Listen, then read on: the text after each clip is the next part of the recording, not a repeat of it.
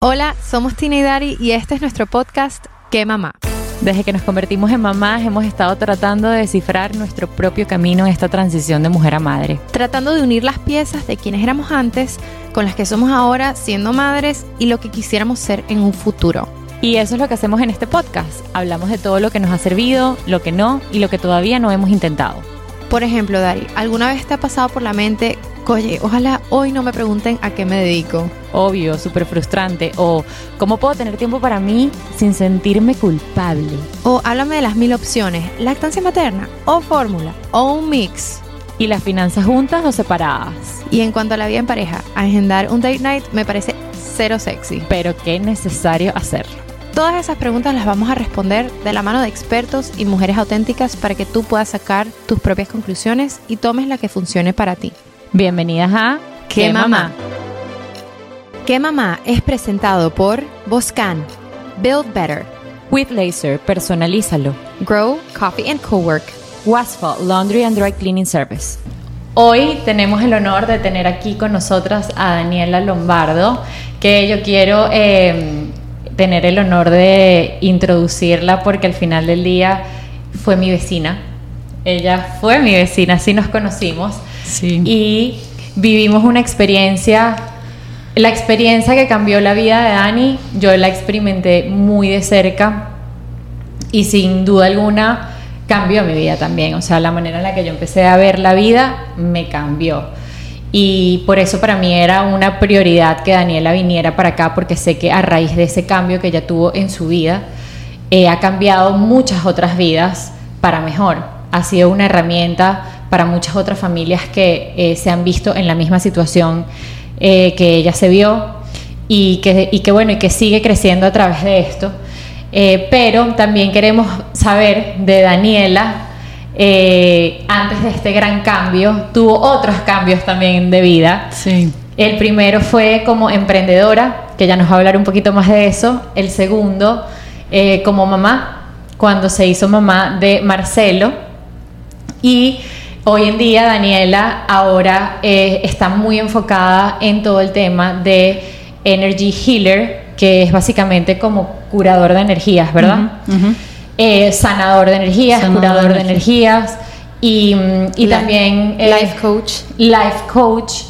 Y, y, bueno, ella está en este plano hoy en día ayudando a muchas personas desde todos sus conocimientos y colocando todo lo que sabe a trascender un poco más para cambiar más vidas y por eso está hoy aquí en Que Mamá para poder ayudar a todas esas familias que eh, sin duda alguna necesitan escuchar estas palabras que ella tiene para decirnos el día de hoy. Así que bueno, mi Dani, sin más preámbulos, eh, queremos darte la bienvenida a que mamá y que nos cuentes. Para nosotras es? un privilegio, y perdón que te interrumpa, Dani, porque esta mujer acaba de aterrizar. Sí. O sea, vale acotar eso. O sea, acaba de aterrizar, pisar Estados Unidos, ella vive en México. Entonces es, un enorme honor para nosotras. Muchísimas gracias. Es verdad aquí estás con nosotras después del aeropuerto. Sí, muchas gracias. La verdad es que gracias por la invitación. Desde que Dari me, me, bueno, yo he seguido este proyecto desde, desde que inició. Este, la verdad es que, como dice Dari, nos conocimos este, siendo vecinas. Tuve la fortuna de tenerla mm. ahí enfrente de mi casa. Cuando llegas a un país nuevo y que no conoces a nadie y la forma en como yo llegué, pues fue una forma bastante eh, difícil, ¿no? De, llegar a un país nuevo. Eh, y pues bueno, Gracias, Dari, por la oportunidad y por tu amistad y todo lo que, lo que hemos compartido. Totalmente.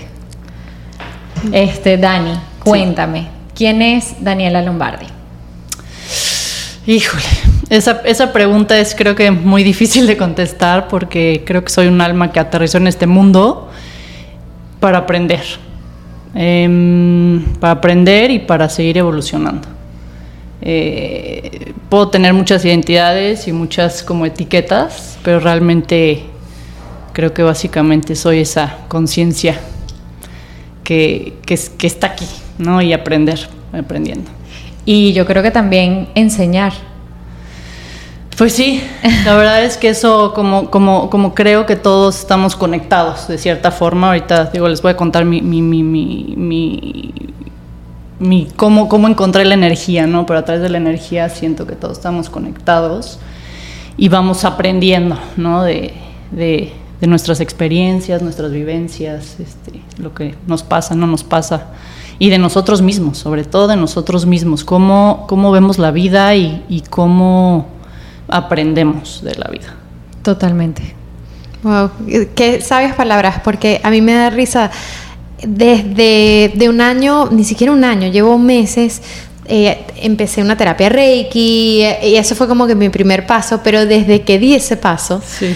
He tenido momentos o enseñanzas en la vida o encon- encuentros con personas como tú, como Dari, que están, digamos, en un plano un poco más elevado, conectados con el tema de las energías, lo cual para mí estaba cero presente. Claro. Entonces siento que es tan valioso para ti que estás escuchando este episodio, si eres como yo, una non-believer, cero creyente del tema, como si te estuvieran hablando de Santa o el niño o el ratón Pérez, que te des la oportunidad de realmente escuchar, no empujarlo a un lado porque es algo desconocido, ¿ok?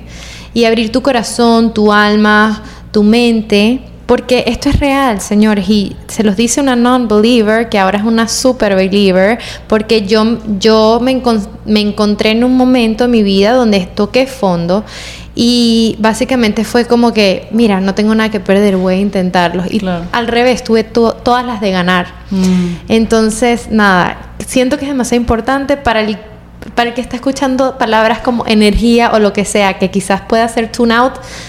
No, o sea, te invito a que no, que, que Hay que expandir, hay que expandir lo que nosotros, nuestra identidad. Que eso es algo muy importante. A veces ve- crecemos con unas creencias que no nos permiten expandir nuestra identidad. Claro. Y expandir nuestra identidad es conocer otras, otras partes de ti, ¿no? Claro. Pero hablando de identidad, ya nos dijiste que Daniela llegó acá para eso. Sí. Porque Tina, Tina no nos cuenta la segunda pregunta.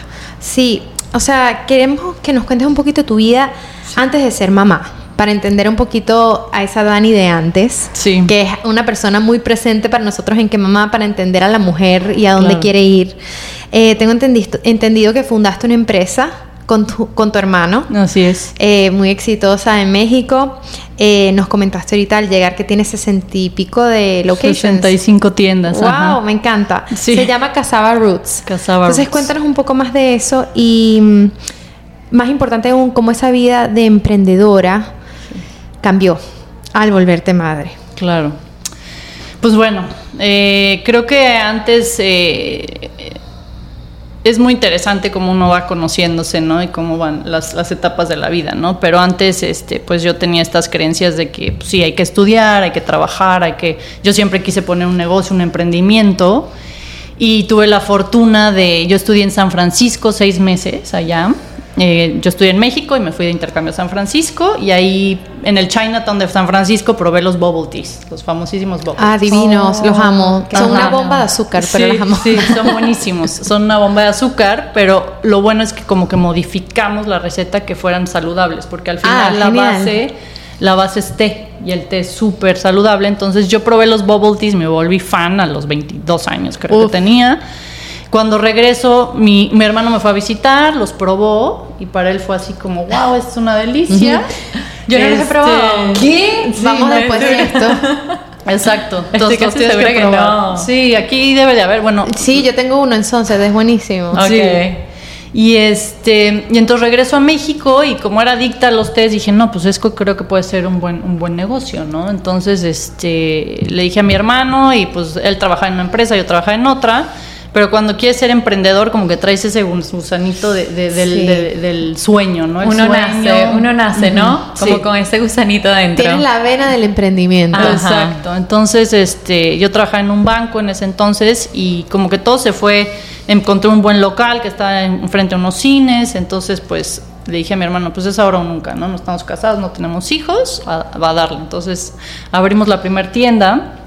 Obviamente, cuando no estás, no tienes hijos. ¿Cuántos años tenías? Este, yo tenía 26, 27 años. cuando Súper jovencita Sí, también, cuando nice. abrí Casa Barruts.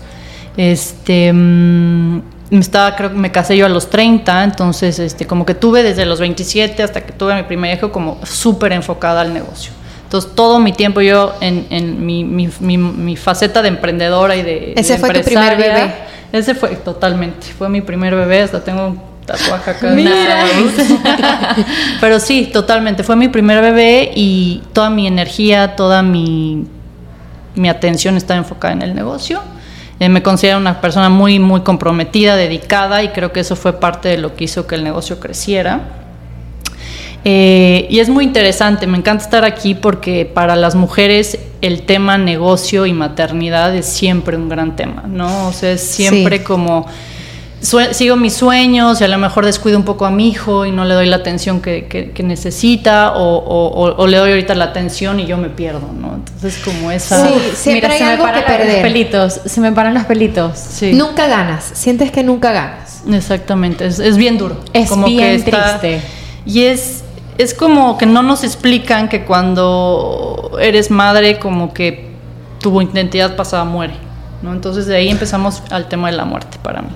O sea, es como cada día es despiertas y cada día mueres. Para yo hoy en día la verdad es que yo me duermo y me muero y vuelvo a, renacer. O sea, porque son no es, nunca eres igual, siempre estás en constante cambio, siempre estás en constante cambio. Entonces, como que cuando eres madre no entiendes, ¿no? Que mi otro yo ya murió y ahora tengo que encontrarme nuevamente, ¿no? Entonces ahí es como la primer, la primer encuentro con la muerte que, que, yo tuve, ¿no? Pero que lo tuve inconsciente, ¿no? Que fue cuando abrí la, bueno, yo ya estaba con Casaba Roots, este, yo creo que para cuando nació Marcelo, que es mi primer hijo, habré tenido unas 30 tiendas, 35, entonces... Ya estaba crecida. Ya estaba grande casaba. Exacto, entonces la verdad es que mi atención pues no sabía cómo, ¿no? O sea, de ser esta persona súper dedicada a ser la madre. Me imagino el shock.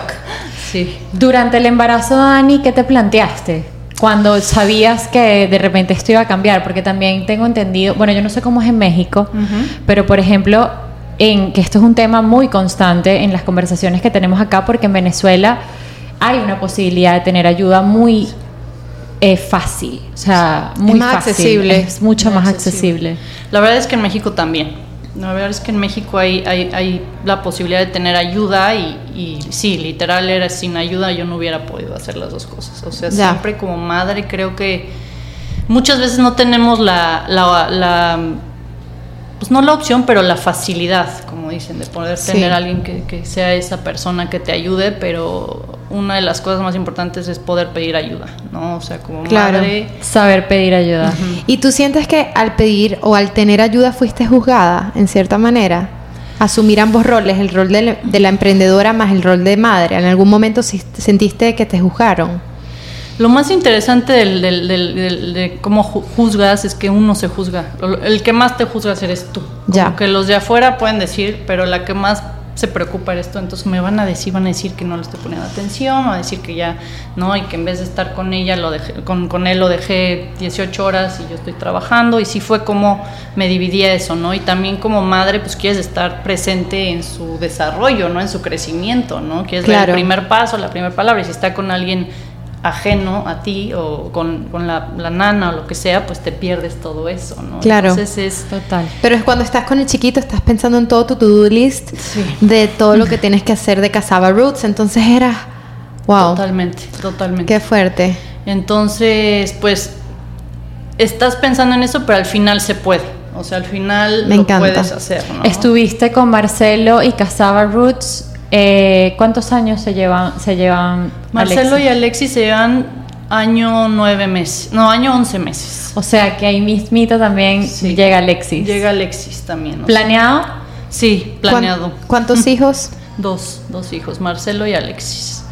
Este, y mi vida con mis dos hijos, casaba Roots, México, mi esposo, era un sueño.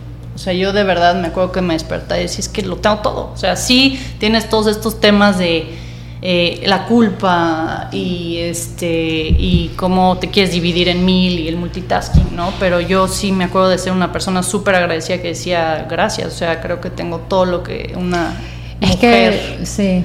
puede pedir, ¿no? Dentro de todo, materno, esposo, familia y negocio.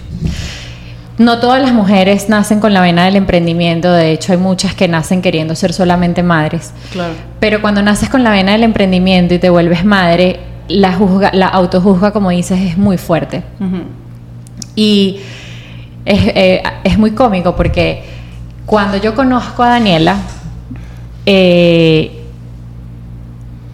y después me toca hacer estas, estas preguntas para esta entrevista. Me topo con una Daniela completamente diferente a la Daniela que yo conocí.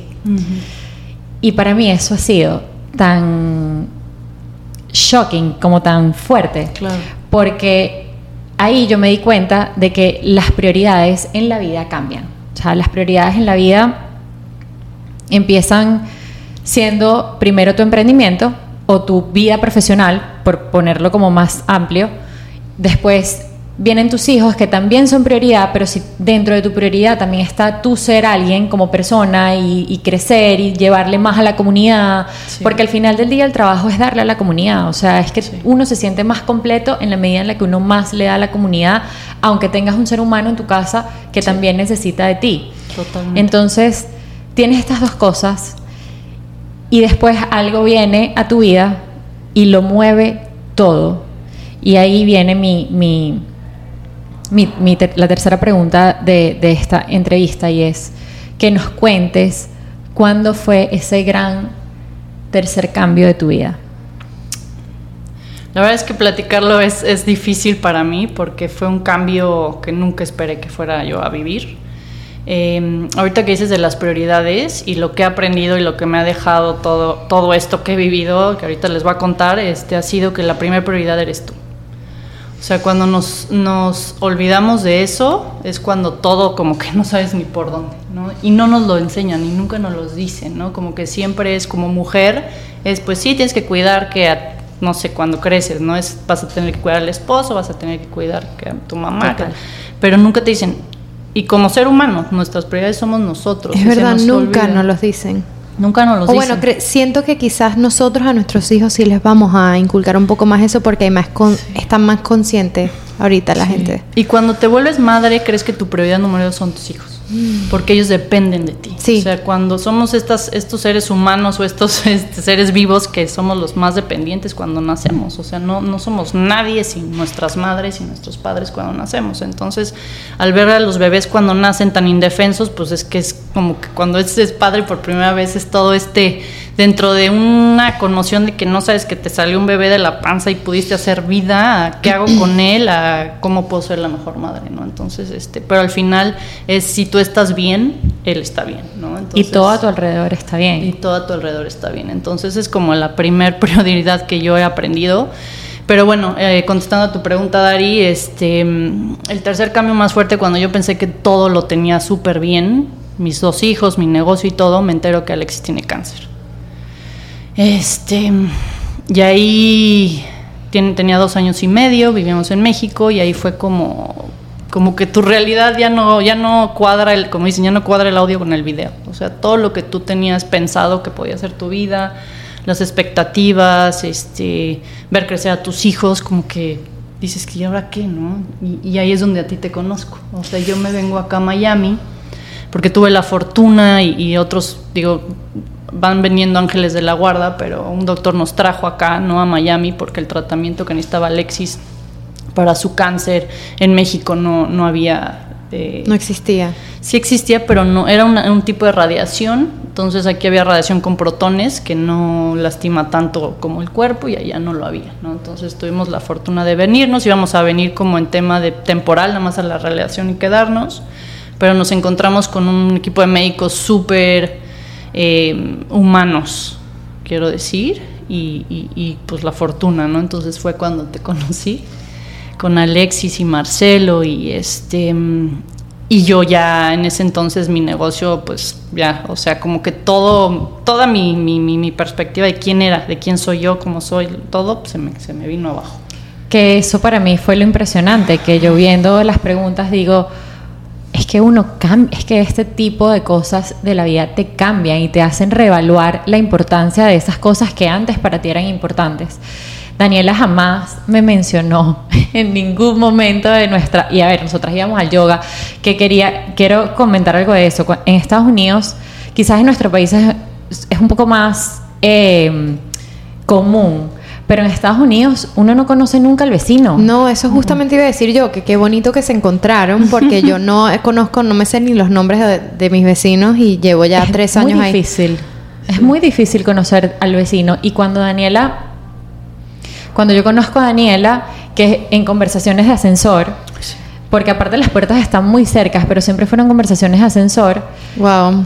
Yo en ese momento también estaba con mi, con mi emprendimiento, estaba con doTERRA, y en ese momento vi por lo que ya estaba pasando y sentí que podía ayudar de cierta manera y le ofrezco mi ayuda. Le digo, toca, toca la puerta en mi casa cuando quieras, estés preparada y yo voy a tratar de que este proceso por el que tú y Alexis están pasando de una manera natural sea un poco más llevadero. Vamos a estudiarlo juntas, vamos a ver qué podemos hacer para para sacar esto de aquí. Eso fueron las energías. Mm, Total. Desde ahí. Sí, sí, totalmente. Y, y, y sí, yo, pues también como esa no sé, o sea, como esa necesidad de, pedir ayuda, de pedir apoyo, ¿no? Porque cuando estás como en esa etapa que no sabes qué está pasando, estás en un país nuevo, tu este, familia no está tu familia no está aquí, un, miedo, ¿no? O sea, lo que yo puedo, la palabra que puedo decir es el miedo, ¿no? Y, luego lo, lo, platicamos como madres, los miedos que tenemos cuando somos madres, ¿no? Porque creo que una tenemos es un amor tan grande hacia nuestros hijos que que tenemos miedo, ¿no? A perderlos. Entonces esa fina raya entre amarlos pero sin miedo, ¿no? Como que dejarlos independizarse y ser ellos. Totalmente. Siento que, em, no sé, a mí, me, a mí me pasó que apenas nace Emma, incluso en esa primera manejada del hospital a mi casa, yo me empecé a imaginar cosas que nunca en mi vida me había imaginado montándome en un carro. O sea, me imaginé a gente comiéndose la luz, ¿sabes? Como que me empecé a, crear como awareness de todo lo posible a mi alrededor. Y yo dije, wow, ahora mi vida va a ser así, en todo momento, ¿sabes? Ante todo peligro, ante todas las posibilidades. O, por ejemplo, cuando estoy en una tienda con ella y le pierdo de vista dos segundos, ya yo me imaginé el Amber Alert, ¿sabes? Ni Dios lo quiera, pero es como que, o sea, siempre es ese constante miedo. Entonces, sí, siento que es, es demasiado importante eh, que tocar esos, esos temas que no nos gusta hablar, los evadimos al 100%, pero son una realidad. Exacto, y, fueron parte de mi realidad, ¿no? Entonces ahora yo, justamente uno de mis propósitos es como ayudar a las personas a transitar estos miedos.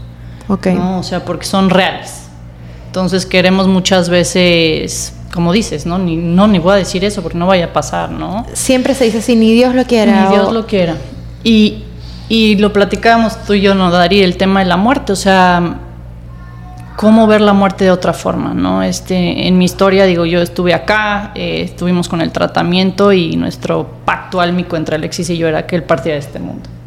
¿no? Este, entonces él, después de un año y medio luchando, pues muere y, y, pues bueno, eh, todo lo que yo pensaba o creía o se me viene abajo, ¿no? Entonces es ese tercer una muerte real, o sea, la enfrentar ahora, ahora con todo lo que yo he estado sanando y todo lo que he estado entendiendo y, estos mensajes que he recibido y guíe, todo este, entiendo que, que la muerte es una continuación de la vida, ¿no? Por eso les digo que diario es como morir y, dejar morir tu identidad para tener una nueva y el desapego, ¿no? El tema del desapego también es bien importante como madres ese apego a los hijos también es un tema súper, súper importante, ¿no? Porque es como dejarlos ser ellos, ¿no? No es dependen de nosotros, pero su independencia es muy importante para ellos, ¿no? O sea, el, el dejarlo ser, ¿no? El famosísimo dejarlo ser y no querer eh, ellos saben, ¿no? Es al, final ellos saben lo que necesitan, ellos saben, ¿no? Entonces digo, ya después, no sé si nos dé tiempo, pero platicamos del tema de esa maternidad, de cómo dejarlos a ellos decidir, o sea, nosotros queremos que coman cuando creemos que tienen hambre y queremos. Y todo eso nada más nos, nos estresa. Todo es súper abrumador. Eso es o sea, ese es nuestro día a día. Exactamente. Son todos los temas que hablamos. Es difícil, es difícil dejar ir eso, eso o sea, y esa, esa, es una pregunta que te tengo. Sí. ¿Qué recomendación? Porque tú sigues siendo madre. Sí. Y algo que a mí me gusta mucho de, de todo el, el journey de Daniela es que ella dice, y me encanta esta frase, que es que Marcelo la acompaña en sus pasos por esta vida y Alexis la acompaña espiritualmente, desde un plano espiritual. Ay, qué belleza. Eh, cuando, yo, cuando yo vengo acá, porque a ver, yo soy católica, yo estoy segura que tú también, tú también eres católica, y nosotros nos enseñan a ver la muerte como una vida eterna. Y eh, también otra, yo siento que es una bendición del catolicismo, es que tiene cierta flexibilidad. Obviamente, ¿en qué sentido? En que no hay una rigidez en que tú nada más puedes pensar las cosas de una sola manera, sino que tú puedes abiertamente también eh, investigar, ahondar si para ti es importante en esas otras cosas. Y mm, una vez yo me leí un libro que me encantó, que se llama Muchas almas, muchos maestros, que va en todo lo contrario al catolicismo, porque habla de la vida después de la muerte y cómo esas almas pueden volver a, reencarnar. Esto no va con las creencias del catolicismo, el catolicismo cree en la vida eterna, pero a mí me dio paz leer eso, o sea, yo dije, wow, qué manera tan diferente. Yo no sé si es que no nos los han sabido explicar de una mejor manera en el catolicismo, pero cuando alguien muere en nuestro círculo hay un dolor muy profundo, muy grande, muy que yo creo que viene a raíz del apego. Y hay muchas otras culturas que esa muerte es hasta felicidad, es motivo de celebración. Y yo siento que que bueno, que quizás es una mejor manera de ver las cosas. Entonces yo creo que me cuentes ahora ¿Cómo ves tú la muerte después de esto que, te pasó? ¿Cómo has aprendido? Porque obviamente fue doloroso, fue doloroso para ti, para mí. Sí, ¿cómo, evolucionaste de pasar de ese hueco? Porque uno habla de huecos, o sea, yo ahora hablo del mío que acabo de decir al principio y digo, o sea, cállate la boca. Mm. Porque, o sea, para mí es inimaginable, o sea, cómo sacaste la fuerza. Mi admiración por mm. eso es, y siento que es tan importante para cualquier madre también ver que es posible lograrlo. Es una pregunta muy, muy profunda, este, y pues la quiero abordar de muchas formas, pero la primer fuerza creo que fue Alexis, o sea, Alexis creo que dentro de toda su enfermedad él me fue preparando para poder, de alguna forma, no, no, no, no tengo ni palabras para explicarlo, pero de alguna forma él me fue preparando espiritualmente a, a poderlo soltar en este, en este, en su cuerpo, ¿no? En este mundo físico porque la conexión entre él y yo, el tema espiritual a través del amor es muy fuerte. O sea, es como, como él, él, y yo llevamos muchas vidas viviendo juntos, ¿no? Entonces, este, nuestra conexión es muy fuerte, entonces él como que me abrió lo que decías al principio, ¿no? Cuando oyes energías y así dices, ay, no, eso es como que están locos, ¿no es cierto, no? O sea, cuando vives la muerte de una forma tan cercana, te das cuenta que no estás solo y se te abre como una percepción más amplia de lo que es la vida, de lo, de lo que no nomás somos este cuerpo, sino que somos energía y somos conciencia. ¿no? Y, entonces fue donde a mí me, me guió hacia esto, este tema de, de, ser sanadora de energía, del energy healing, ¿no? Porque por mi necesidad de entender dónde está Alexis, ¿no? En este, en este todo, ¿no? O sea, para mí y, quiero tocar otro tema que dijiste muy importante, el catolicismo y todo en tema de la verdad, ¿no? Para mí, el que él desapareciera y ya nunca supiera, no se sentía bien en mi cuerpo, ¿no? Entonces ahí empieza como mi búsqueda de la verdad, que para mí la verdad es una cosa que sigo ahorita, ¿no? Este, tratando de entender, pero siempre, seas de la religión que seas, los, las creencias que seas, que tengas, siempre tenemos una verdad, ¿no? Y la verdad se siente bien en tu cuerpo. tú lo dijiste, ¿no? Los libros, el libro que leíste, ¿no? De las almas, así cuando lo leíste se sintió bien en tu cuerpo. Entonces esa es tu verdad, ¿no? Esa es la verdad que tú cargas. Entonces cuando algo no se siente bien en tu cuerpo, no es, no es verdad. O sea, no es una verdad divina. Puede chocar con, tu, con lo que vienes creciendo y sabiendo durante toda tu vida. Y es como cuando sientes ese amor profundo y de repente esa persona no te corresponde, pero se siente bien dentro de ti tener ese amor profundo, ¿me entiendes? Total, total. Eh, este libro de verdad que a mí me cambió la perspectiva fuertemente. Sí. Y, y algo que, que, pude yo, como pude yo salir, porque yo decía, no, es que si Alexis se muere, o sea, yo me acuerdo que, que decía, es que si Alexis se muere, yo me muero junto con él, o sea, no sé qué voy a hacer. Y creo que es algo que yo también digo hoy en día. Yo lo digo todo el tiempo con... Sí, es como qué va a ser de mi vida, yo ya que me metan al manicomio literal, ¿no? Y, y, y como que creo que te, nos, este, yo sí creo en los pactos álmicos, o sea, este era algo que... Para, ¿Qué es eso?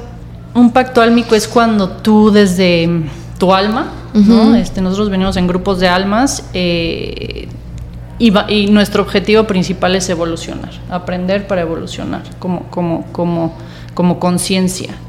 Entonces, para poder evolucionar, pues tienes algo que yo digo, ¿por qué debe de ser así? Que pues pasé por mis, mis etapas del grief, del duelo, ¿no? el enojo, ¿no? De por qué tenemos que sentir tanto dolor para evolucionar. O sea, ¿en qué momento es que mandaron esta, este programa Dios, ¿no? Que te dice, a ver, tienes que sufrir para evolucionar. Pero si se dan cuenta, cuando tocas fondo es cuando pones atención, ¿no? Es cuando... Sí. ¿No? Oye, y por eso es que también dicen que uno no aprende por cabeza ajena. Totalmente. Porque al final a mí me pasa con cosas muy tontas. Yo soy eh, la hermana mayor, tengo una hermana menor. Okay.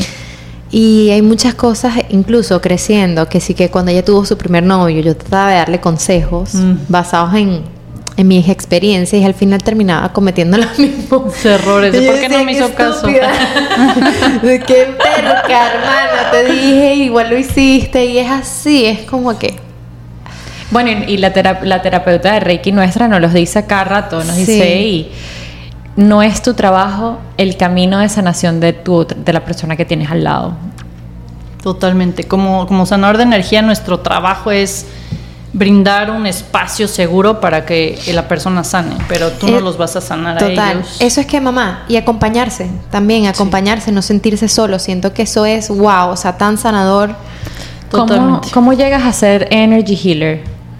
¿Cómo, ¿Cómo llegas a Daniela después de bueno, con, la compañía Alexis y después de lo que tú pasas a decir, wow, en verdad yo puedo expandir y puedo crecer, porque yo siento que cuando pasas por algo como lo que tú pasaste hay como que dos ends, ¿verdad?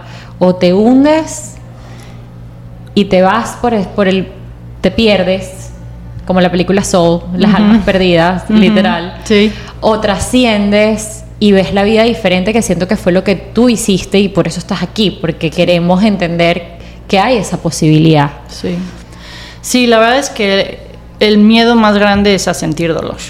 ¿no? Entonces por eso nos protegemos. Cualquier tipo de dolor, y, uno de los dolores más grandes es pues, perder un hijo, ¿no? O perder a un ser amado. Entonces te proteges totalmente para no sentirlo y de ahí el miedo que sentimos de que no queremos que les pase nada.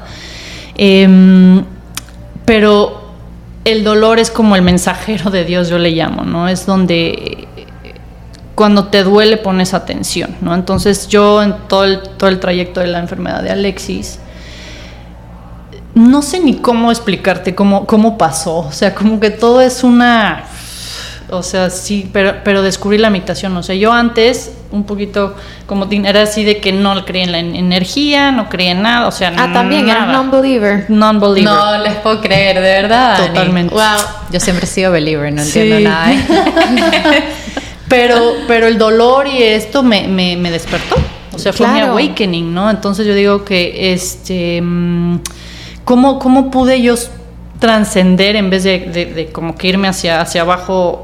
Digo que todavía estoy en, en, en, sanación, o sea, yo todavía estoy en el duelo y tengo mis días buenos, mis días malos, ¿no? ¿Hace cuánto pasó, por cierto? Pasó hace justamente interesantísimo hoy, que es 21, un 21 de septiembre. Entonces, hoy es hoy hace un año nueve meses este fue que Alexis eh, falleció. Em, pero él, él, él, me, él me preparó para, para, que yo descubriera esto y ahorita algo que dices que no estamos solos, creo que es totalmente, o sea, yo en el momento en que sentí que ya la vida se acaba para mí, fue cuando más apoyo sentí de Dios, de, de la vida, o sea, como que sentí que algo me cobijaba. Entonces fue como que agarré fuerzas de de no sé dónde, del amor que siento por él, yo creo. O sea, el amor es como que lo que dices es que no, o sea, él no quisiera verme este ya. en manicomio, ¿no? O sea, como que lo que yo mejor puedo hacer ahorita es pues sí, sobrepasar esto y poder make him proud, ¿no? O sea, hacerlo orgulloso de mí. Y, Y tres semanas de que muriera él, eh, un día estaba así como viendo la tele, me acuerdo una noche estaba eh, como a las 12 de la noche viendo la tele, eso que te quedas dormido y de repente cuando desperté un hunch así de que energy, energy, o sea, busca energía, energía, energía. Entonces fue que me metí a, buscar y, aparecieron mis clases de Energy Healing que empezaban dos días después y fue de esas cosas que no piensas y dices, pues no sé por qué, pero tengo que estar ahí. Wow. Un llamado. Un llamado. Sí, entonces es como esa confianza, o sea, al final, em, digo, luego, luego ahí como les voy diciendo, pero la aceptación a tu realidad es algo bien importante porque tienes el, no sé cómo decirlo en español, pero el surrender, como el... Sí, te, rindes. El, rendir, el rendirte ante lo que está pasando, que muchas veces es muy difícil, pero es como esto. O entregarte. te entregas, sí, o sea, esto ya no está en mis manos, está en las tuyas, o sea, y confío de que como no puedo hacer nada más, claro. confío de que esto es lo pues mi camino, ¿no? ¿Y hay alguna herramienta en sí que tú crees que en ese momento fue como un game changer, así como pudo haber sido quizás el Reiki para mí? La meditación, 100%. Ah, fíjate. O sea, la meditación, el poder estar con cuando meditas, pues es el stillness y estar ir hacia adentro. Entonces, siempre el conocerte más, el, el, como que el, la solución del problema nunca está afuera. Pensamos que cuando consiga este, cuando consiga este, se me va a resolver el problema. Siempre todos los problemas están, o sea, la solución es adentro, de adentro hacia afuera. Entonces, como que esa meditación como que me hizo conectarme con algo mayor y poder ir transitando este camino hacia. Dani, y te quería preguntar, porque me dices que tu mayor apoyo para salir de esto fue Alexis, que te dio la fuerza, y eso me parece bellísimo. El hecho de que tú no podías caer en el fondo de los fondos porque a él no le hubiese gustado verte así.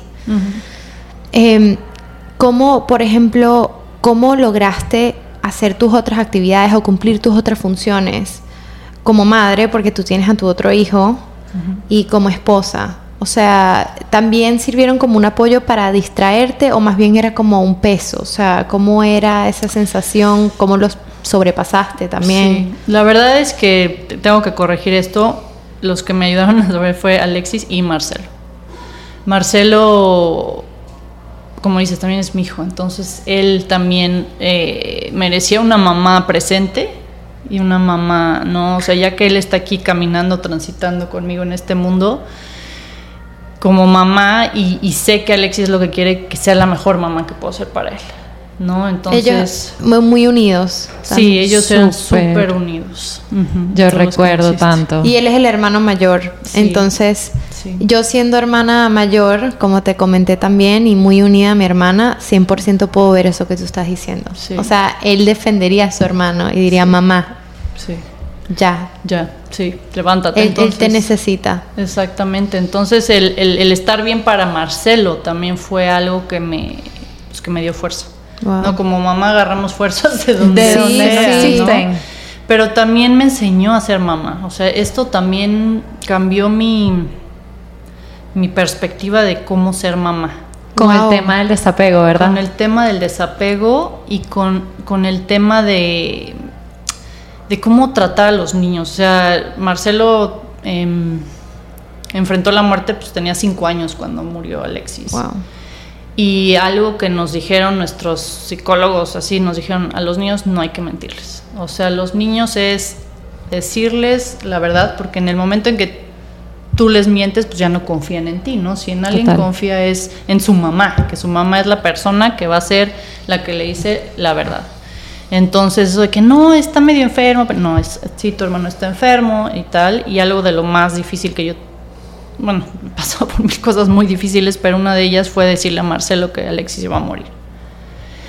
Eh, y lo que nos, nos recomendaron es así, directo. O sea, no le endulces que, ay, él no, no, a ver, tu hermano va a morir, lo, eh, y, y, la resiliencia de los niños, o sea, nosotros por eso crecemos con tantas creencias porque es a lo largo de nuestra de nuestro upbringing, ¿no? O sea, pero los niños no tienen todo eso todavía. Entonces, para ellos la información como viene la reciben así, o sea, entonces Sí, la no muer- están- para Marcelo ahorita la muerte es algo como normal. Él habla de la muerte como, ay, sí se murió, pero Alexis ya tiene otro perrito y no sé qué. O sea, él ya Claro. transita muy Eso que yo aprendí tarde de cómo ver la vida porque me leí un libro, él ya lo tiene más claro porque él no lo está viendo, él lo está viendo como parte de la vida. Wow, me da mucha paz escuchar eso. sí. Y siento que quizás el duelo para nuestra generación significa otra cosa, que si nosotros aplicamos eso, el simplemente no mentir ni decorar las cosas para nuestros hijos, va a ser mucho más fácil navegar este mundo, porque para nosotros es, un heartbreak constante en todo tipo de áreas. Sí, totalmente. Algo que aprendí yo muchísimo en este transitar es queremos protegerlos del sufrimiento. Eso, sí. ¿no? Eso es como, no, que no sufre, que no le duela. No, sí que sufre, que sí le duela.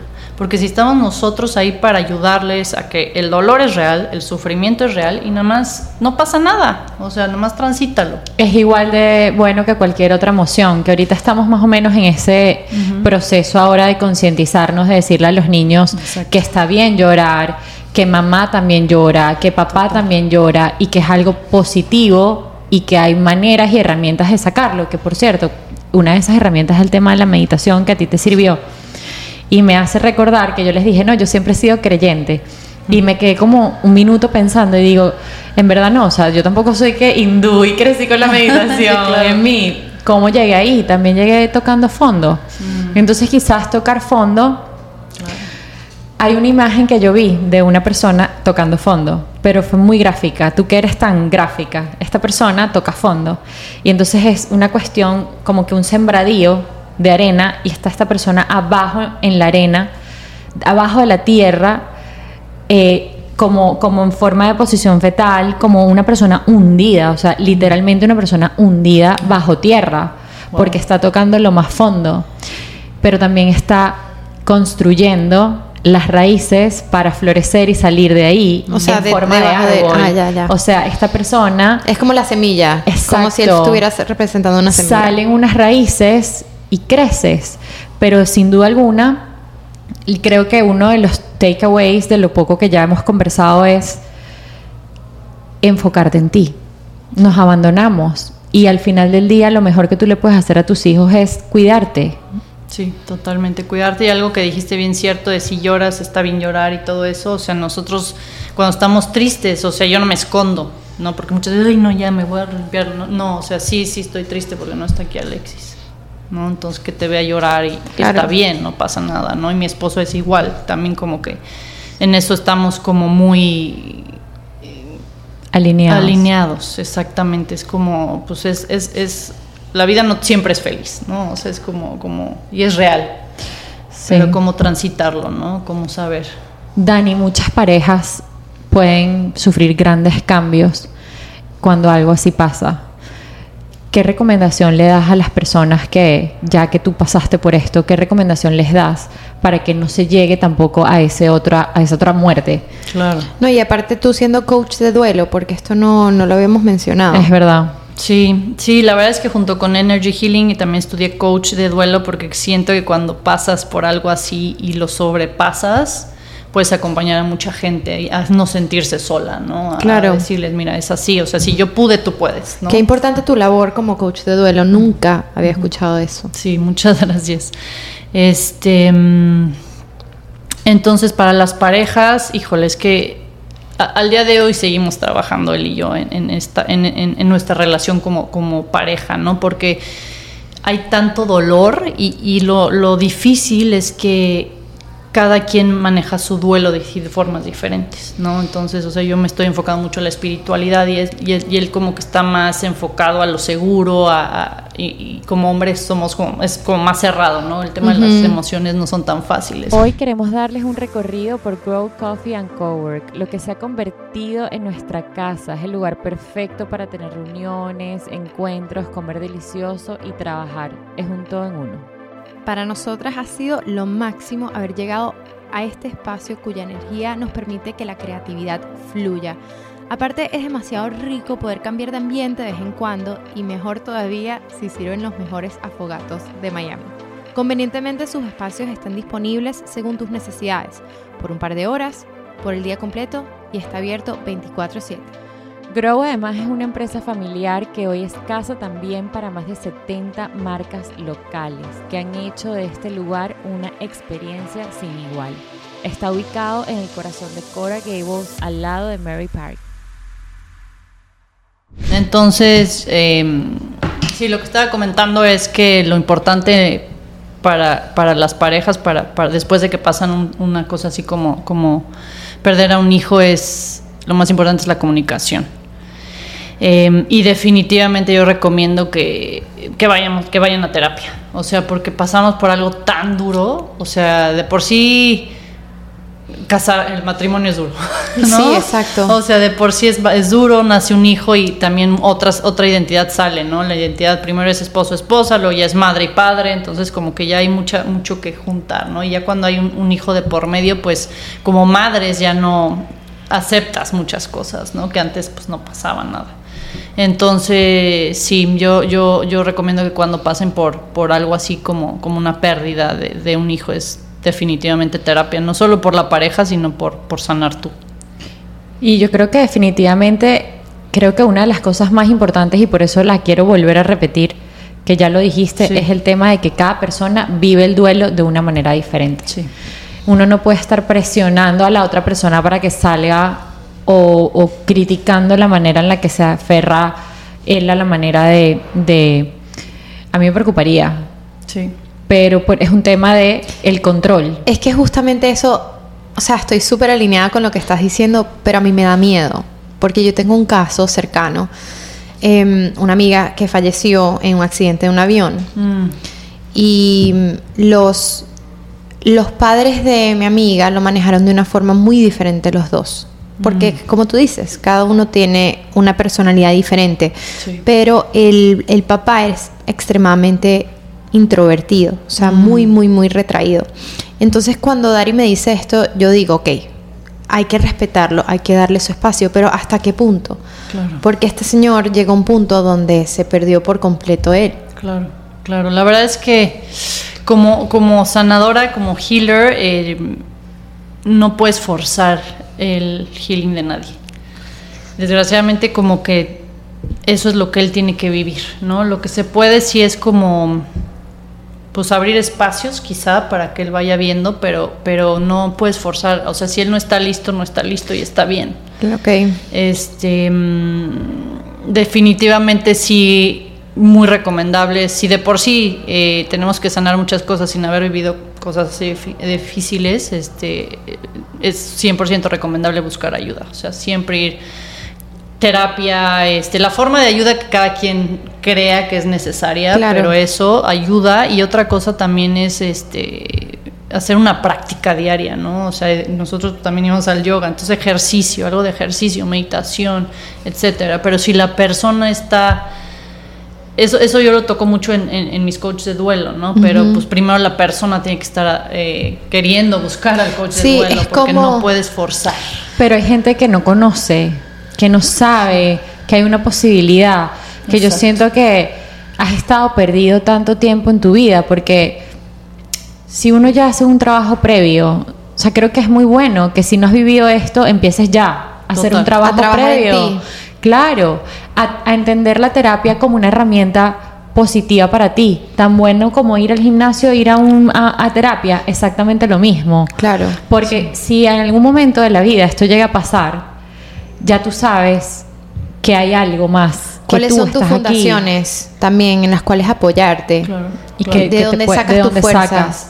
Sí, traten de verlo, o, o, quizás así lo veo yo, que estoy como más recién en todo este mundo de energías y de healing y todo.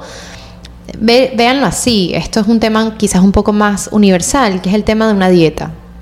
O sea, cuando tú quieres perder peso, tú buscas ayuda a un especialista entonces, ¿por qué para tu eh, salud, salud física si estás dispuesto a hacer eso y no para la mental? En, y y, uno está abierto, por ejemplo, yo me acuerdo que cuando yo estaba en mi proceso, mil procesos de pérdida de peso, yo intenté todo, todos los métodos de haber por haber, el de sin carbohidratos, el de alto en proteína y alto en grasas, el de los puntos, el de la, o sea, el de los jugos. Entonces, porque cuando se trata de lo mental es como que hay un tabú muy fuerte abran sus corazones, abran sus mentes, trabajenlo desde ahorita, ahorita que están bien, están un y si no con más razón, o sea, como que son cosas que lamentablemente salen a la luz cuando estás en el hueco, que ya lo hablamos. Sí. A mí siempre lo que me va a preocupar es la persona que no sabe salir del hueco. Porque en el momento que yo caí en el hueco, a mí nadie me dijo, ve a misa y siéntate dentro de la iglesia, porque eso fue lo que yo pero es que, mismo ejemplo, cuando yo estaba gorda, a mí todo el mundo me decía lo que yo tenía que hacer. Y a mí lo que me daba era más ganas de jartar. o sea, no me digas qué hacer. claro, totalmente. debe ser exactamente igual. Es exactamente igual. Que tú estás en tu hueco, en tu duelo, y la gente te está diciendo, ve a misa, férrate a Dios. Lo que te vas a volver es atea porque no, no me digas qué hacer. Sí, claro, Uno tiene que buscar dentro de uno, ¿no? Totalmente. Cuando estás listo, lo, lo empiezas a buscar, ¿no? Y, y el tema de las dietas y todo eso, al final es conocerte. O sea, al final, ¿por qué quieres estar a dieta? ¿no? Exacto. es como vamos a preguntar, ¿no? O sea, ¿por qué quieres estar a dieta? ¿Por qué quieres sanar? ¿Por qué quieres sentirte mejor? ¿No? Hay algo que te hace sentir que no te quieres, ¿no? Entonces ya empieza como un tema más de lo más importante es el autoconocimiento, ¿no? Y para poder salir de cualquier eh, duelo es primero ir hacia adentro, o sea, y es lo más difícil porque ir hacia adentro es donde más te duele. Entonces seguramente este, este papá no quiere ni tocar, ¿no? Porque es como, híjole, abro tantito y, va a salir todo el dolor. Pero pues es como la única forma. Claro. Bueno, ya yo siento que sí. Imagínense lo difícil que debe ser abordar es si ya de por sí el matrimonio es difícil, como dices tú, imagínate abordar un tema así, o sea, yo siento que yo estaría como dicen en inglés como walking on glass porque mi esposo es muy, muy retraído en ese aspecto, ¿sabes? Entonces, siempre, y yo creo que en cualquier aspecto de, difícil, la comunicación es demasiado clave. No evadir, pero tampoco ser pushy. Los que somos estamos abiertos a, comunicar, tampoco ser atosigantes, que es lo que quizás me podría pasar a mí. Y a mí, aunque trabajar en mi energía con nuestra terapeuta de Reiki, ella me ha ayudado a entender que en el momento en el que yo cambio mi energía, la energía alrededor cambia. Por eso es que uno deja de ser pushy, porque si empiezas a trabajar en terapia, en Reiki, empieza a cambiar tu energía, entonces lo que tú quieres ver en esa otra persona, lo que quieres ver en tu marido, lo que quieres ver empieza a cambiar, empieza a fluir de la manera correcta. Eso es demasiado difícil explicarlo porque yo creo que ya es la tercera vez que lo converso hoy con gente y a mí me frustra porque yo lo veo muy claro y tú lo ves muy claro y tú lo ves muy claro porque estamos las tres alineadas, pero hay gente que no lo ve tan claro. Que es como, no, dos más dos no es cuatro, ¿sabes? Lo veo muy raro lo que me estás diciendo. Dani, vamos a hablar un tema que me encanta y no desarrollamos mucho de las madres, del desapego de las madres que acabas de hablar. ¿Cómo, ¿Cómo te cambió la muerte de Alexis en la perspectiva de la maternidad? ¿Qué estás aplicando con Marcelo que de repente no lo hubieras aplicado antes si, si Alexis no hubiera muerto? Y, háblanos de ese desapego, ¿cómo lo podemos trabajar? Creo que el desapego como madre es una de las cosas más difíciles, ¿no? O sea, yo incluso lo sigo trabajando en, aunque Alexis ya no está aquí, eh, poderlo dejar, ¿no? Dejar ir, soltar. Y, ya pensando en desapego, el desapego es una palabra muy interesante porque incluso eh, mientras los hijos van creciendo, nos vamos apegando a, las edades, ¿no? Ya cuando está bebito, ah, esto es bebito y ahora, y ves fotos de cuando era bebito y lloras, ¿no? De, ay, no, es que cuando era bebito. Entonces es como ese desapego, ¿no? Pero yo creo que lo más importante, o el consejo más importante que les podría dar como madre después de todo esto que he vivido es la conexión con el niño. O sea, no hay cosa más importante que el vínculo con tu hijo. O sea, si no come, si no va al baño, si no, ok, te puedes estresar, pero si no hay conexión y no hay vínculo, eh, eso se vuelve un apego, como que quiero controlar, quiero, quiero que le esté bien. Sí, yo creo que lo más importante eh, o, lo que más me ha cambiado a mí como madre es entender que lo más importante es la conexión con los niños, ¿no? O sea, con Marcelo. Em, y para lograr el desapego, para lograr no vivir en ese control de los niños y estarles controlando todas las actitudes, todas las actividades, em, creo que lo más importante al final es regresar hacia ti, como que como que ser madre, o sea, no que seas madre tuya, pero, pero para ser padre primero tienes que como que ver tus cosas, ¿no? Para, para no reflejárselas a los niños. Entonces, como si mucho sanar tú para poder ser esa padre, más que ser un padre, ser un guía, ¿no? Es lo que yo digo ahorita, Marcelo, o yo tenemos como en, la cabeza estas, estas creencias de que tienes que ser eh, la, la, disciplina y la obediencia y me tienes que obedecer y las cosas son así por, y, te dicen, pero ¿por qué? Ah, pues porque mi mamá me decía que era así y yo también lo digo que es así, ¿no? Pero, pero ¿por qué, no? Marcelo es como que me pregunta mucho, negocia mucho.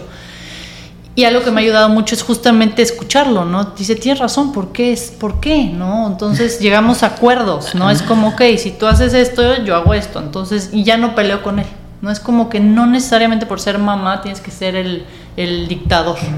Correcto. ¿No? O sea, más que nada es como como escucharlo, o sea, como una relación como si fuera con un adulto al final, o sea, es como si verle su independencia, su soberanía y en esa en esa relación sana como que empiezas a ver que puede hacer las cosas y empiezas como un poquito como a digo, es un challenge, la verdad, o sea, como madre, pero es poder dar un paso atrás y más bien ser observador, ¿no? Ver, observarlo y cuando no te... A mí me pasa mucho que le digo, Marcelo, te, mamá, a ver, dame espacio, ¿no? Así este para atrás. No, ¿qué tal? Claro, se ha vuelto completamente independiente. Sí, tiene siete años, tiene siete años, ¿no? Entonces yo digo, pues sí, tienes razón, o sea, yo quiero como que estar ahí encima, ¿no? Entonces como, pues es difícil como padre, pero sí es como darle su espacio y, y, dejarlos, ¿no? Que ellos, que ellos como que, como crear la vida entre ambos, ¿no? No por ser padre tienes que tú imponerles todo. Y él está ahorita con, con su papá. O tu mamá. Y tu mamá entra también en, en, la, en la crianza, sí, ¿verdad? Sí, Jorge este, trabaja, entonces está en la oficina, pues como de 9 to 6 o así, más o menos de 9 a 6, y mi mamá es la que me ayuda a recogerlo de la escuela y estar con mi mamá. Y, debe ser súper challenging para ella sí, este, esta nueva visión de el niño que más gente dice que no, abuela. Es que así es que yo veo las cosas. Que tiene, que tiene opiniones. Es muy, sí. Y tiene opiniones bien, bien fundadas. Entonces, este. Pero me da mucho gusto porque es, ya sabes que en la escuela, como que lo que quieres es que encuentren su su esencia, ¿no? Y ellos se encuentren, ¿no? No que sean como los... Si alguien dice, hace esto, yo también lo hago. Sí, sí, sí. Entonces, lo que veo en él es que es como muy, no, no quiero hacerlo. Ah, puedo estar sin jugar Me con encanta. nadie. Claro. Pero, Eso es lo que yo quiero, que tengan criterio. Sí, totalmente. Que eso es lo mejor. Y razonen. Ahí yo creo que me sentiría demasiado en paz. Sí, exacto. Ahí es más fácil tener un desapego también. Un desapego. Total. Y es total. confiar en ellos, confiar en que ellos pueden y en que ellos saben. ¿no? Y, y, poder un poquito soltar las creencias que tenemos de lo que es ser un padre o una madre, ¿no? Que vienen de ese apego, que creemos que ser madre es estar sobreprotegiendo, diciendo que coma, que duerma, Sí hay cosas que son, por ejemplo, en mi, en mi caso son, hay cosas que son como no negociables, ¿no? Como el tema de, pues te duermes temprano, porque si no estás cansado, te lavas los dientes, si, com si tienes que comer, ¿no? En algún momento del día, pero no comer por comer, ¿no? O sea, Ni comer cuando tú quieras, porque le estás apagando su intuición. Exactamente, o sea, si tienes hambre, come, y lo he visto perfecto, cuando llega y tiene hambre, come todo lo que le pongan en el plato. Es difícil porque uno vive también peleando con el alrededor de uno, de que te ven y tú te sientes mega juzgada y de nuevo volvemos a que tú misma te juzgas a ti misma. ¿Cómo no le das de comer a tu hijo? A mí sí me juzgan muchísimo, pero gracias a Dios he llegado al punto en donde ya no me importa, ¿no? Es como que... Qué maravilla. Hay que llegar ahí, hay que llegar te, ahí. Te pusiste tu traje de foca, como digo yo, y todo te resbala. exacto, exacto, exacto. Y la verdad es que todo fue gracias a, a, a Alexis y gracias a ver las probabilidades como son, o sea Claro. ¿Qué prefiero? ¿Hacerle caso a un extraño, ¿no? Que me está diciendo cómo vivir mi vida o realmente tener este vínculo importante con mi hijo que sé que es lo que a lo mejor afuera se ve rarísimo, pero es lo que se siente verdad, ¿no? Y lo que se siente profundo y real. Entonces, y es escuchar esa conexión que tú tienes. Y por eso dicen que nadie conoce a tu hijo como tú y es por esa misma conexión. Entonces, ¿por qué vas a escuchar ajenos? O sea, gente que está, que sí, quizás hasta son profesionales en ciertas áreas, pero, o sea, doy un ejemplo. Mi hija tuvo una etapa que sufrió mucho. Eh, tenía muchos como arranques, mordía, pegaba, Mm. porque ella es muy emocional. Entonces yo hice muchos cursos que eran bien, eran, los daban personas muy profesionales, pero eran al final y al cabo muy genéricos. Mm. Entonces ahí es cuando me doy cuenta y conecto con esta información que tú me das, Sí. que es que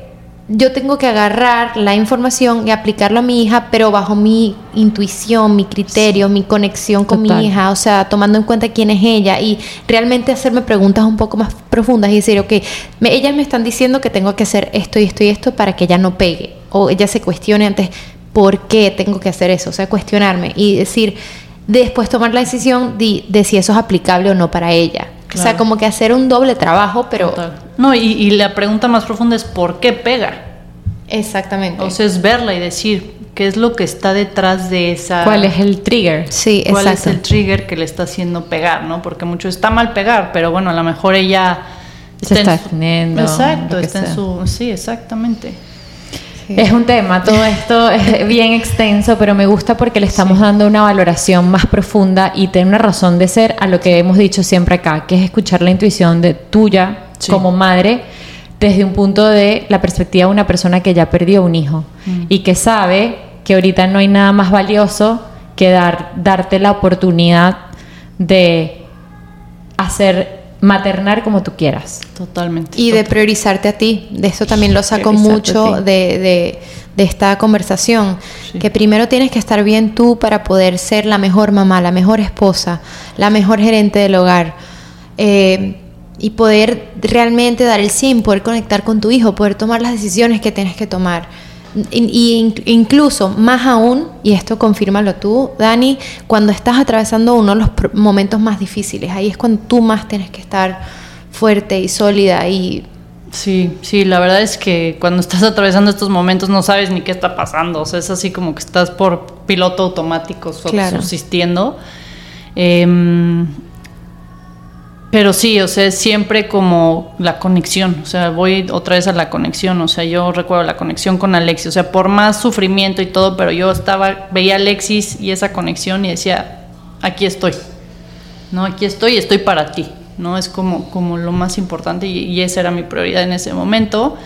Eh, ahorita hasta cuesta trabajo decir ahorita yo soy mi prioridad en este momento, pero también siendo yo mi prioridad sé que Marcelo va a estar bien, sé que Jorge va a estar bien y en general pues mi familia va a estar bien. Y algo, otro consejo que les, que les me gustaría dejarles es eh, aprender a soltar, o sea, eso del desapego es muy importante, a que no hay, no es tan algo bien o mal, ¿no? Porque traemos mucho el que, no, está mal que mi hijo haga esto y está bien, y está mal que se duerma tarde y está bien que... Entonces, como que, y eso nos estresa como madres, ¿no? Porque, hijo, estoy siendo una Total. mala madre porque no estoy haciendo todo lo que supongo que tengo que hacer y que está bien, ¿no? Entonces, en el momento en que dices, no, a ver, o sea, ¿qué se siente bien para mí? Y si eh, la señora de acá me dijo que hay que hacer esto, pero pues a mí no me, no me cuadra, dejarlo, o sea, está bien. o sea, Fluir. fluir totalmente, o sea, es como, y es bien duro, Eso me pero encanta. en el momento en que puedes fluir y soltar, te bajas 50% de la ansiedad y 50% del estrés. Por eso creo que me encanta, más sé que va a ser una tarea difícil de aplicar en mi caso, porque yo soy extremadamente estructurada, a pesar de que quizás el que me vea por fuera no lo, no lo ve así. Yo, o sea, siento que la única forma que puedo ser buena madre es como que yo siento que I set, o sea, como que me pongo estándares o Claro. que metas que tengo que cumplir, cosas que debo hacer y ahí es cuando colapso. Entonces, Y Emma vino a cambiarte, amiga. Sí. Porque Emma no es una personalidad fácil. Emma vino a Sí. decirte stop. sí, sí. Yo tengo una voz. Escúchame. tengo una persona. Sí, exactamente. Y el problema es que cuando te pones esas metas y no las cumples, No, es la primera que te sientes not good enough o que no es suficiente eres tú, ¿no? Porque Sí. es como, entonces más bien es sí, o sea, es como Soltar expectativas. soltar expectativas y justo esa es, es el tener todo así como súper planeado también es control, ¿no? Y es miedo a que si suelto algo pueda pasar que no sé cómo. Y, y lo mejor Sí. puede pasar de si eso, si eso sucede. Exacto. Mira, muy, muy Dani. fácil la teoría, pero la práctica Ajá. es No, que- exacto. Eh, Voy a intentarlo, lo voy a intentar, Sí. prometo.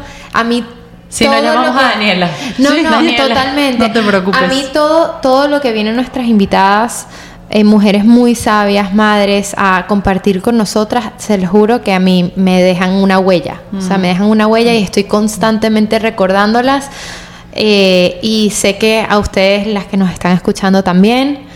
Pero si ustedes quieren saber un poco más, eh, Dani, si ellas quieren contactarte, eh, explícales tú ahora tus, en tus propias palabras, ¿qué, les- qué ofreces tú? Yo ahorita este, lo que ofrezco es, eh, soy coach de duelo, entonces este, un duelo es cualquier pérdida, ¿no? O sea, cualquier pérdida por la que estés pasando, este, de identidad, de alguna persona, de algo, este, ofrezco darte ese espacio seguro y mi pasión es ser este, la energía, ¿no? Entonces la energía la verdad es que es un lenguaje que no vemos, pero que está en todo nuestro alrededor y que cuando lo empiezas a entender es mucho más poderoso que, que lo físico. Entonces a través de la energía podemos sanar muchísimas cosas que, que se manifiestan después en lo material. Entonces este, ofrezco, creo que ya les puedo decir que, ¿no? Este, sí, todo. Es tu marketing moment. My marketing moment, perfect. Este, mm, digo, no, Dari les va a compartir mis redes. Este, bueno, Dari de aquí, este, Tina. Tina también les va a compartir mis redes para que sepan, este, cómo contactarme. Pero bueno, yo estoy en, en Instagram en Dani Super Cool. Y The Flow Movement, este, esas son mis redes.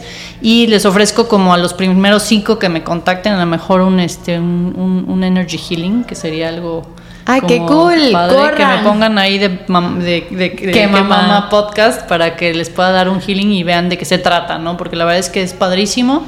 Y bueno, y pues si necesitan acompañamiento, la verdad es que eh, todos pasamos por, no porque yo haya perdido un hijo, quiere decir que no todos tenemos algo que nos... Un duelo. Exactamente, un duelo o dolor, ¿no? De algún Ya. tipo. Entonces, este, lo más importante es saber pedir ayuda, ¿no? Entonces, este... Que te contacten por las redes entonces. ¿En tus redes tienes, tienes un website o directamente? Sí, también tengo un website, tengo un blog. La verdad es que este, algo que también he descubierto es mi energía creativa con todo esto del dolor y el duelo. Y este, tengo un blog que, que- que- que me gusta mucho escribir y estoy en proceso de escribir un libro también, que después ya les contaré.